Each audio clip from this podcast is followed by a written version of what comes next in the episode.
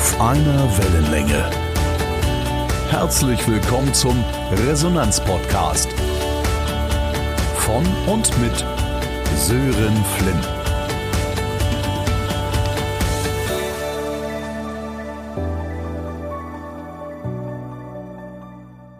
In der heutigen Folge möchte ich einen Ausschnitt aus einem wundervollen Gespräch mit dir teilen, was ich vor kurzem führen durfte. Und zwar hatte ich keinen geringeren als Diplompsychologe Rolf Schmiel zu Gast, mit dem ich über mein Herzensthema Resonanz geplaudert habe. Insbesondere aus psychologischer Sicht hat Rolf nicht nur eine unfassbar große Expertise dazu, sondern auch tolle Tipps und Impulse für unseren Alltag im menschlichen Miteinander. Ich möchte an dieser Stelle unbedingt auf den recht neuen Podcast von Rolf hinweisen. Psychohacks für ein leichteres Leben. Wie der Name schon sagt, inspirierende und bereichernde Gedanken von Diplompsychologe Rolf Schmiel für ein leichteres Leben. Absolute Empfehlung von mir, das gehört für mich zu jeder längeren Autofahrt dazu. Zu finden gibt es den Podcast überall dort, wo es Podcasts gibt.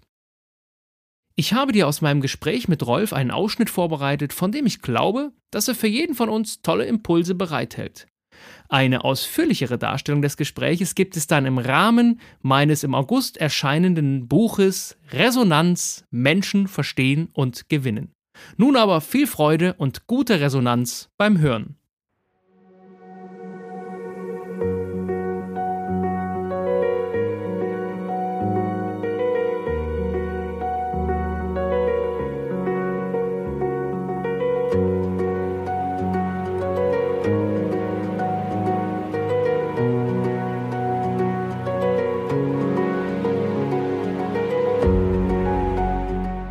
Also ich glaube, Empathie ist die Grundlage, um Resonanz herzustellen. Es gibt aber, selbst wenn man keine Empathie besitzt, also selbst wenn jetzt ein Therapeut nicht empathisch wäre, was sehr bedauerlich ist, habe ich aber auch schon erlebt, äh, weil er mit sich zu sehr zu kämpfen hat, gibt es ganz viele Ansätze und Möglichkeiten, wie wir Resonanz, das heißt, dass der andere das Gefühl hat, jemand schwingt mit mir, das, was von mir ausgeht, kommt beim anderen an, tatsächlich funktionieren kann. Und das ist die große Kunst oder die relativ einfache Kunst, dem anderen Raum und Ruhe zu geben. Also in dem Moment, wo der Gegenüber spürt, und das kann man sprachlich ganz einfach machen, dass es um ihn geht, dass hier Raum und Ruhe dafür da ist, dass er sich zum Ausdruck bringen kann, ist es nicht so in der ersten Sitzung, dass, die, dass dann Patientinnen und Patienten von den erschreckendsten und tiefgehendsten Erlebnissen ihres Lebens berichten, aber einfach eine fast schon außergewöhnliche und seltene Erfahrung machen. Heute geht es um mich und es geht nur um mich und dafür ist Zeit und Raum oder wie ich es nenne, Ruhe und Raum da. Und das ist für mich so die, die, die erste Grundlage, und da gibt es eine Sache, die mir als Beratender häufig sehr schwer gefallen ist, gerade als junger Mann, eine Frage zu stellen und Zeit zu lassen. Und wenn was kam, wirklich hinzuhören, was hat der andere erzählt und darauf einzugehen. Und darin tun wir uns häufig schwer, also das Lieblingsbeispiel von Freud ist, um Resonanz mit Patienten herzustellen, ist, wenn jemand, der wirklich unter einer starken Störung leidet, sagt, die Welt oder sagen wir mal hier, äh, mein Zimmer, in dem ich lebe, das ist aus Marmelade. Was völlig irres zu nehmen. Das Zimmer, in dem ich lebe, was ist was aus Marmelade? Dann ist es eine Möglichkeit, um Resonanz herzustellen. Als nächstes mal, welchen Geschmack hat es denn? Das heißt, egal wie aus normaler Sicht verrückt jemand scheinbar ist, Resonanz entsteht, indem ich Raum und Ruhe habe für seine Weltsicht. Und da ist ein Nachfragen, ein nicht in Frage stellen, sondern ein Nachfragen, ein Begleiten, ein nicht bewerten, eine entsprechend gute Technik, die häufig in der Psychotherapie genutzt wird. Ich finde total spannend, was, wie du das beschreibst. Also dieses beginnt ja schon bei Wahrnehmung. Ne? Also wenn mir jemand gegenüber sitzt, dass ich ihn erstmal wahrnehme.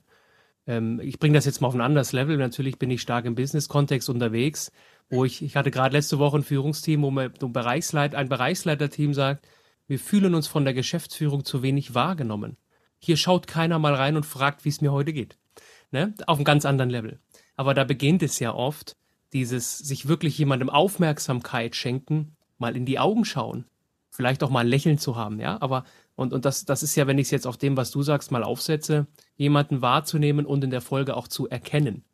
Äh, große Begriffe, aber das ist es ja am Ende, jemanden eben nicht zu bewerten oder ja, erstmal hinzuhören. Ich würde, ich würde mich da reingrätschen. Ja, gerne, gerne, gerne. Mir ist wirklich die Grundhaltung davor wichtig. Also, ich kenne das von ganz vielen, ich nenne es jetzt mal Pseudopsychologen, die mit so einer Pseudo-Achtsamkeit und Pseudo-Wahrnehmung den anderen wahrnehmen, um ihre eigene Agenda draufzudrücken.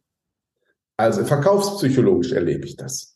Jemand stellt Fragen, um zu öffnen, aber um seine Botschaften zu platzieren. Und das ist etwas, was ganz viele Menschen davor abschreckt, sich wirklich zu öffnen, weil wir immer den Eindruck haben, es geht hier nie um mich, sondern es geht immer um die Agenda des anderen. Selbst die Geschäftsleitung, die kurz mal Hallo sagt, vielleicht machen die das sogar und es kommt trotzdem nicht an, weil das Gegenüber eben nicht Resonanzerlebnisse hat im Sinne von, der andere hat wirklich Ruhe und Raum für mich. Sprich, bleiben in der Kindererziehung, zu fragen, wie war es in der Schule? Und dann erzählt ein Kind irgendetwas Langatmiges, Dialogisches zwischen zwei Freundinnen, die sich missverstanden haben. Und dann kam der Lehrer dazu und es hört nicht auf und ich steige für mein Kind sichtbar nach wenigen Sekunden aus, weil mich dieser Part nicht interessiert. Zerstöre ich jede Form von Resonanz, weil es nicht um das Gegenüber geht, sondern um meine persönliche Agenda. Und das ist das, was ich mir wünsche, wenn, das ist auch meine so Mission, die er heißt, sich und andere besser zu verstehen. Deshalb habe ich diese vielen, über 100 Psychohacks jetzt fürs neue Buch entwickelt. Sich klar zu machen, wir gewinnen den anderen, wenn wir ehrliches Interesse haben, ohne dass es um unsere Bedürftigkeit geht. Und das ist das, was ich in ganz vielen Situationen ja anprangern muss, bei vielen auch psychologischen Techniken. Sie dürfen nicht unehrlich benutzt werden, weil ansonsten wird etwas kaputt gemacht, was die wichtigste Grundlage für langfristiges Miteinanderschwingen ist, nämlich Vertrauen. Und deshalb wahrnehmen ist super wichtig. Achtsame Präsenz, alles wichtig. Aber aus welcher Haltung? Geht es um dich oder geht es um dich? Großartig, du. Ich habe den äh, in dem Zusammenhang einen tollen Begriff gefunden, den ich gerne auch immer wieder verwende, seitdem aufgenommen habe, seit ich ihn gefunden habe, und zwar kopernikanische Wende. Kopernikus ist uns allen Begriff, sicherlich noch aus dem Geschichtsunterricht. Zwei Botschaften, die Erde ist keine Scheibe, aber noch viel wichtiger, es dreht sich nicht alles um die Erde, sondern die Erde dreht sich auch um andere Dinge. Und das Bild, das spüre ich immer regelrecht bei den Menschen, okay, stimmt ja, ne? ähm, diese Welt sich zu verändern, diese Perspektive, diese Haltung. Von daher bin ich dankbar, dass du das genauso teilst. Ähm, du hast gesagt, die eigene Bedürftigkeit nicht in den Vordergrund. Nur hat ja jeder auch, der eine mehr, der andere weniger, eine gewisse Bedürftigkeit. Jetzt hat ja jeder auch das Resonanzbedürfnis. Ne? Jener, der mit, mit anderen in Resonanz treten will. Vielleicht hat der ein oder andere sogar nicht nur ein Resonanzbedürfnis, sondern sogar ein Aufmerksamkeitsbedürfnis. Ähm, oder ein Anerkennungsbedürfnis, um noch weiterzugehen wenn ich das jetzt, gesetzt den Fall, ich erkenne es bei mir oder weiß es von mir, das ist ja auch nicht immer der Fall, ähm, wie schaffe ich es denn, das jetzt in dem Moment nicht nach vorne zu, zu geben, sondern erstmal dem anderen seinen Raum zu geben, den anderen in das Zentrum zu stellen, weil wir kennen alle diese Menschen und die eine Frage stellen, nur um dann von sich zu erzählen. Ne, also ich bringen wir es mal im Alltag. Ich kenne das auch. Ne? Dann merkt man das richtig. Stellt jemand eine Frage oh, ist sie jetzt ernst gemeint? Dann erzählt man und man sieht schon im Kopf des anderen, wie der gleich ansetzen will, um was von sich zu erzählen. Das ist die eigene Bedürftigkeit. Wie kriege ich das denn hin? Kann ich das überhaupt lernen? Das braucht ja unfassbar Selbstreflexion. Das ist das Schlimme. Also es gibt einen neuen Lehrsatz von mir. Persönlichkeitsentwicklung ist erst, führt erst dann zur Entwicklung, wenn es persönlich wird. Das heißt, die größte Aufgabe, die wir in der Menschwerdung aus psychologischer Sicht haben, um eine reife Persönlichkeit zu werden, ist wirklich liebevolle Selbstreflexion mit der Bereitschaft, sich auch den Schmutz in den Ecken anzugucken und die vermodernden Leichen im Keller. Also ich erlebe das ganz häufig. Menschen gehen gerne zu Seminaren oder gerne zu Events und lassen, hören sich Persönlichkeitsentwicklungsdinge an, wo es nur darum geht, wie kommt man ins Strahlen und sonst was, wie wird man zu dem, der man sein möchte, gucken aber nie hin, wer sie sind, gucken nie hin, welche Lebensgeschichte habe ich und welche Bedürfnisse aus dieser Lebensgeschichte sind vorhanden. Und das ist sozusagen Schritt eins, bevor ich, ich muss meine Bedürfnisse nicht zur Seite schieben. Ich muss sie nur präsent haben. Wenn ich mich über irgendjemanden ärgere und wütend bin, auf eine Mitarbeiterin, einen Mitarbeiter, auf einen Lebenspartner, Lebenspartnerin, auf ein Kind, ach sogar auf den Hund, muss ich mir selber immer wieder auf so einer Reflexionsebene klar machen, was hat das mit mir gerade zu tun und war ich wirklich ehrlich in der Begegnung? Und ganz häufig schaffen wir eine neue Qualität von Beziehung, wenn wir den Mut haben, zu unseren Bedürfnissen zu stehen. Also ich habe es letztens selber ausprobiert. Ich habe jemanden getroffen und wir hatten eigentlich, ich nenne es jetzt mal einen lustigen Abend geplant. Und normalerweise, als ich noch jünger war, weil diese Person ich sehr toll und bemerkenswert finde, hätte ich mich zusammengerissen, um die Stimmung nicht kaputt zu machen, hätte nicht gesagt, was gerade in mir ist, wie es mir geht, und ein Angebot gemacht, wie wir damit umgehen können, sondern hätte um jeden Preis versucht, eine Erwartung zu erfüllen. Wir kennen das aus lustigen Geschichten von Ehepaaren, die seit über 30 Jahren in die Berge in den Urlaub fahren. Beide hassen die Berge, weil jeder macht es dem anderen aus Liebe. Und eigentlich sind das großartige Menschen, weil den anderen so sehr lieben, aber gut gedacht ist noch lange nicht gut gemacht, weil die Fähigkeit, zu den eigenen Bedürfnissen zu stehen, hätte zu einer Lösung gefunden, die beide noch glücklicher gemacht hat.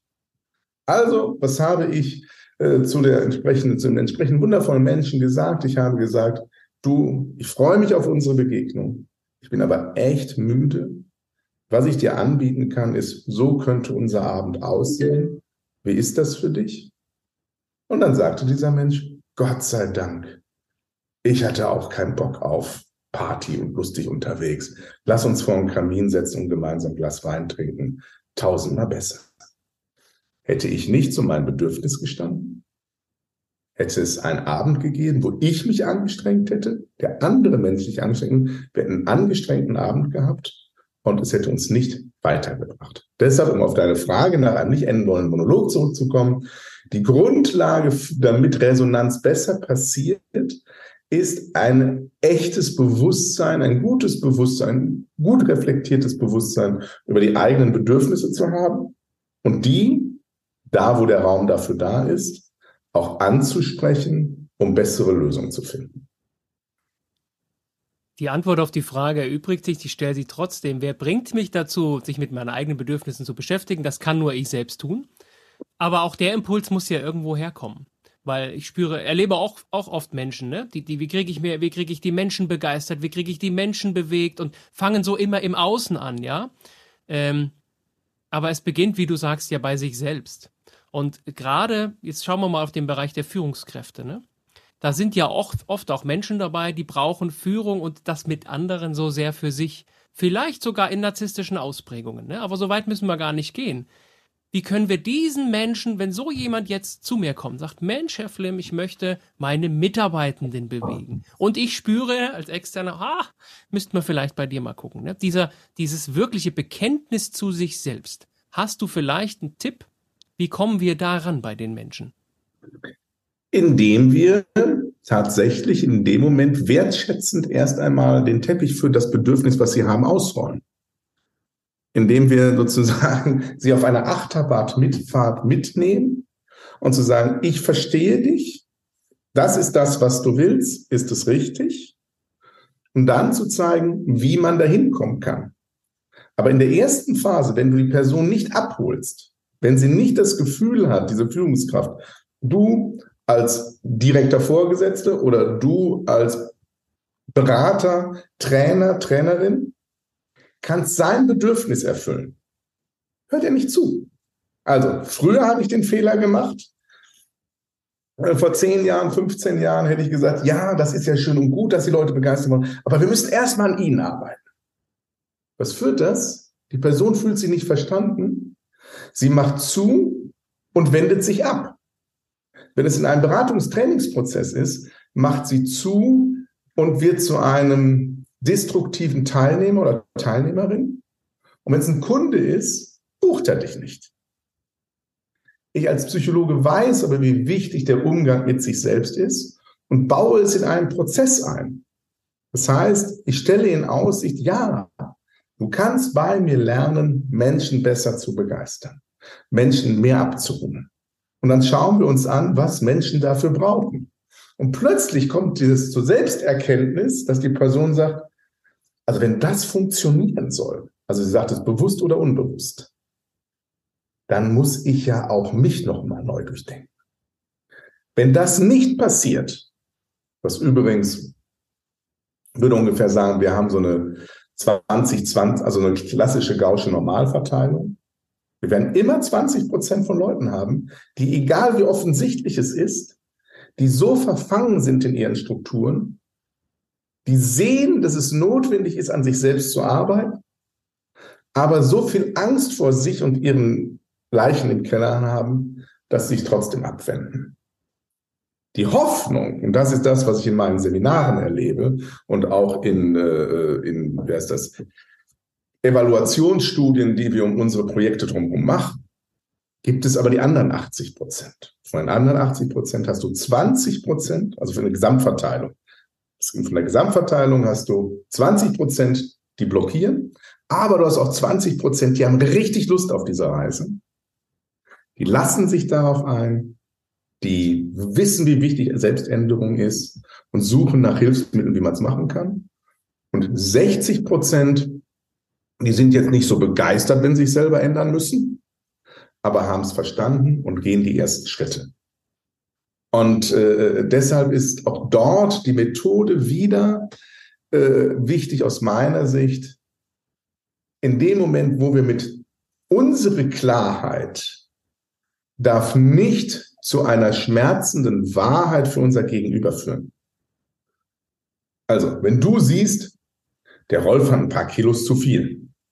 Das ist nicht, das ist leicht zu sehen. Da muss man kein Mediziner für sein. Wenn du dann zu mir als Partnerin oder Partner sagen würdest, ja, du bist ja fett geworden, du musst mal ein paar Kilo abnehmen, mache ich innerlich zu, weil ich nicht das Gefühl habe, dass du verstehst, warum ich mich so entwickelt habe. Wenn ich aber dafür Raum schaffe, auf unterschiedliche Art und Weise, dass ich zu der Erkenntnis kommen kann und du mich dann vielleicht bei diesem Weg unterstützt, erzielen wir andere Ergebnisse. Da sind wir wieder bei Erkennen und Interesse und ehrlichem Interesse an dem anderen und, und auch der Haltung. Also diese Haltungsebene finde ich total spannend. Die Haltung, den anderen ins Zentrum zu stellen, haben wir gesagt, aber den anderen auch ja, stärker, größer zu machen, zum Wachsen zu bringen. Das ist ja eine Grundhaltung, wenn ich, naja, also in der Führung und im Verkauf sowieso, im, im, im Alltag, in der Beziehung sowieso auch, ja. Äh, aber wenn ich mal bei Resonanz zurückkomme, dieses als verbindende Vokabel es betrachte, also ich erkenne dich, ich verstehe dich, heißt das ja nicht, dass wir immer einer Meinung sind. Richtig? Ich, ich, kann ja, ich kann, ich, ich, kann das, ich kann dich erkennen, so wie du bist und in deinen Bedürfnissen, aber trotzdem können wir ja einen sachlichen Diskurs haben.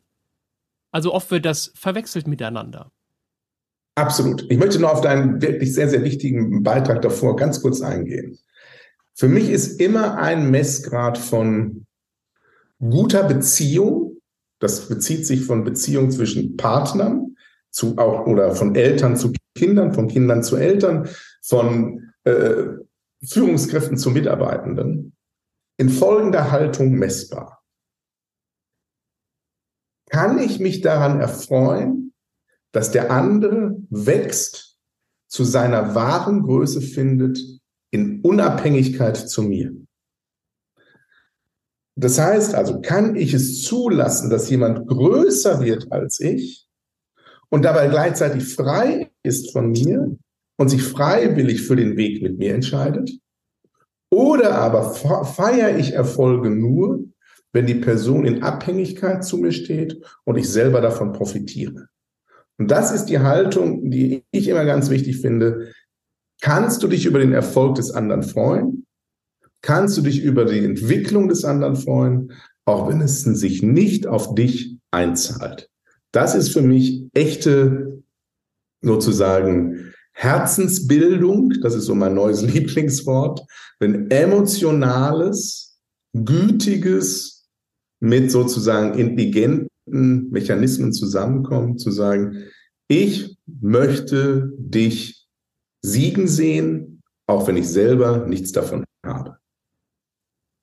Da möchte ich gerne nochmal drauf eingehen, jetzt wo du das so ja. sagst. Ähm, jetzt habe ich ja zwei Möglichkeiten. Ich gehe mit dir in einen Resonanzprozess, wo ich genau das spüre. Ich gebe dir etwas, was dich erfreut, größer macht, begeistert, whatever. Jetzt kann ich da reingehen, genau mit diesem Ziel, damit es mir etwas zurückgibt. Genau diese be eigene Bedürftigkeit reinbringen.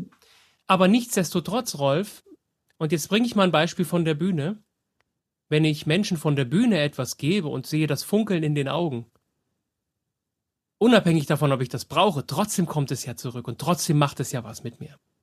Also dieses, ich bringe jemanden zum Schwingen und es kommt automatisch zu mir zurück. Also wäre doch die Frage nur, wie sehr brauche ich das? Oder kann ich es als, sage ich mal, Add-on gerne annehmen? Naja, ich freue mich natürlich auch, wenn ich etwas gestalte und jemand sagt hinterher Danke. Und ich freue mich, wenn man auch hinterher merkt, es hat etwas mit mir zu tun gehabt. Dass ich mich darüber freue, ist eine Sache. Aber in welche Abhängigkeit willst du das Gegenüber von dir bringen? Also was ich daran das Gefährliche finde, ist, du bringst echte Resonanzmöglichkeit, du bringst echte Freude, echte Begeisterung. Der andere öffnet sich, schenkt dir Energie zurück. Und jetzt kommen wir zu dem toxischen Moment, womit ich ein massives Problem habe, auch in unserer Weiterbildungsbranche. Ich mache dich für Momente heil und glücklich. Und in dieser Glückseligkeit pflanze ich bei dir ein konsumierendes Bedürfnis. Das heißt also, ich mache dich abhängig, sage, so, das war super und jetzt kaufe mein Produkt. Und damit habe ich ein Problem sondern ich möchte, wenn ein Sog entsteht und jemand kommt hinterher von sich und sagt, das war toll, können wir irgendwie weitermachen, ist super.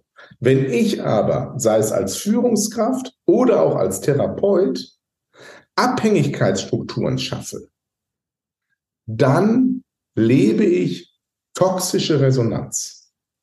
Und das halte ich für total gefährlich.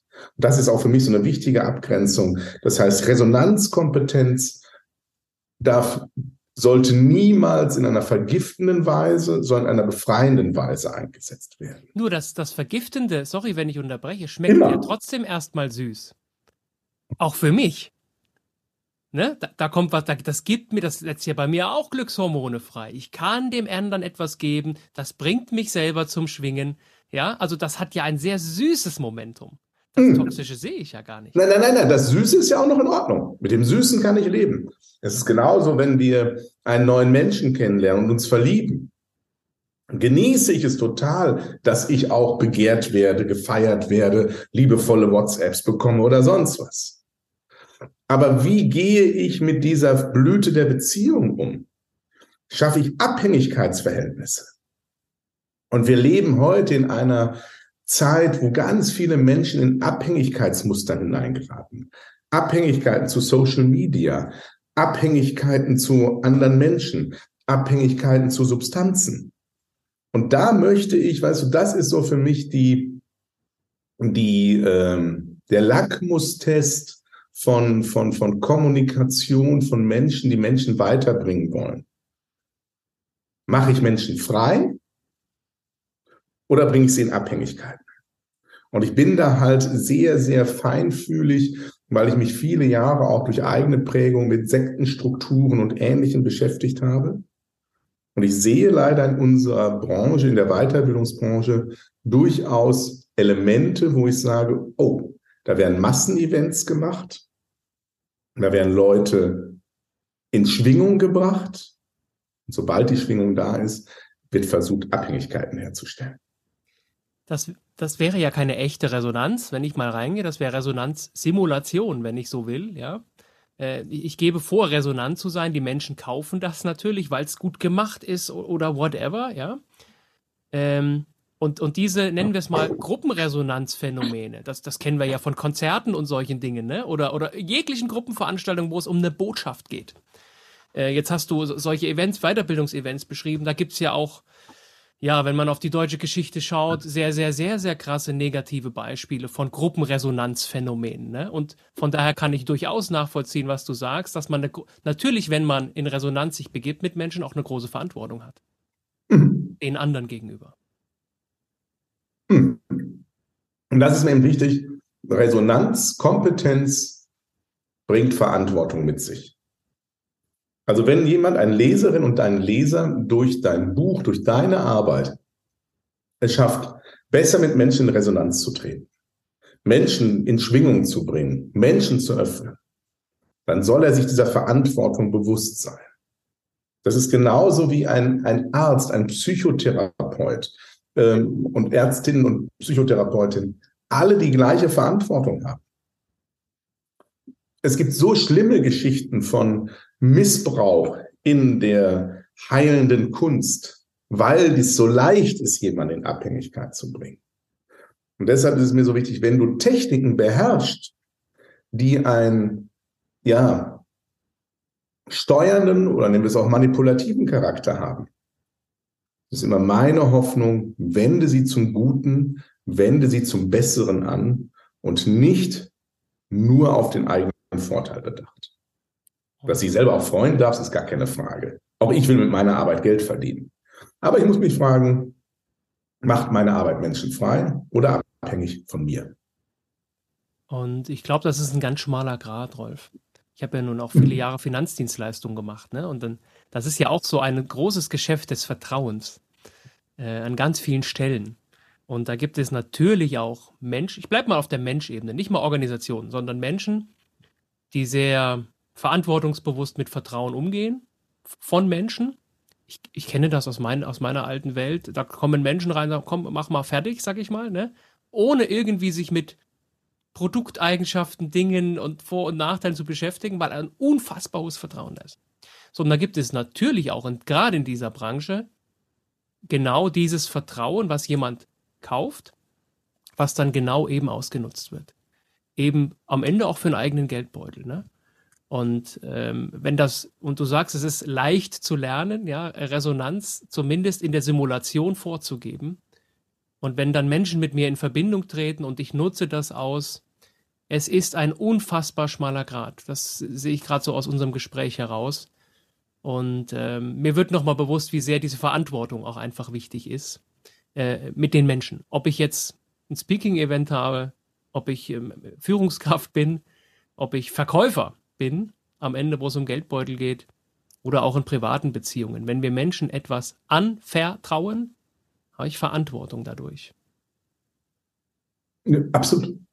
Absolut. Und das ist mir eben, wenn es um diese Themenwelt geht, weil ich wirklich glaube, dass das, was du mit deiner Arbeit machst, einen wirklich wertvollen Unterschied ausmachen kann. Und dass das, was deine Arbeit leistet, sei es von der Bühne im Seminarraum oder durch dieses oder durch dein Buch, wirklich einen Unterschied für Menschen im Leben ausmachen kann. Und ich wünsche mir, dass du eine Leserschaft anziehst, ähm, die wirklich es nutzt, aber für, zum Guten nutzt. Es gibt ganz viele, ein Beispiel aus der Pharmazie oder Medizin, Wirkstoffe, wenn man sie richtig einsetzt, führen sie zur Heilung. Wenn man sie falsch einsetzt, machen sie Menschen kaputt. Und das ist das, was ich mir mehr und mehr wünsche, dass wir aus einer Grundhaltung von, und das ist meine Grundhaltung langfristig immer, jedes System wird, also uns geht es nur besser, wenn es dem System, also der Struktur besser geht, wenn ich als Einziger in einer Familie von den Strukturen der Familie profitiere, geht es mir vorübergehend gut. Langfristig werde ich aber Schaden erleiden. Wenn ich als Führungskraft nur andere das meiste raushole aus den Menschen und nicht bereit bin, was zurückzugeben, dann kippt irgendwann die Situation. Das ist ja das, was wir beim Fachkräftemangel erleben. In den Branchen, über denen teilweise Jahrzehnte Menschen ausgebeutet wurden, zu schlecht bezahlt wurden, da sind keine Menschen mehr.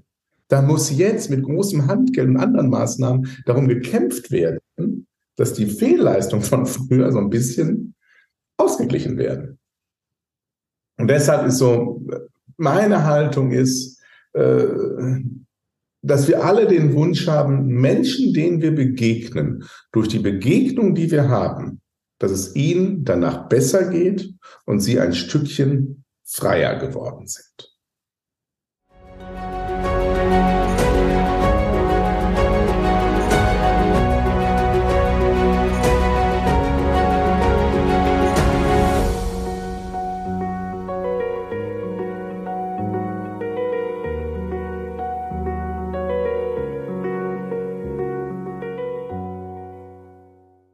Ich hoffe, du konntest für dich aus diesem Gespräch ein paar inspirierende Gedanken mitnehmen. Wer mehr von und über Rolf erfahren möchte, dem lege ich sein in Kürze erscheinendes Buch Psychohacks für ein glückliches Leben ans Herz. Das kann man schon vorbestellen und bekommt es dann in Kürze ausgeliefert. Rolf geht sogar auch auf Tour mit seiner gleichnamigen Show Psychohacks für ein besseres Leben. Ende März geht's los in Ingolstadt. Die Links zu seinem Podcast, seinem neuen Buch sowie zur Tour habe ich dir in die Show Notes gepackt. Ich freue mich schon sehr auf die nächste Folge. Auf gute Resonanz. Auf einer Wellenlänge. Der Resonanz-Podcast. Weitere Informationen finden Sie unter www.sören-flimm.de.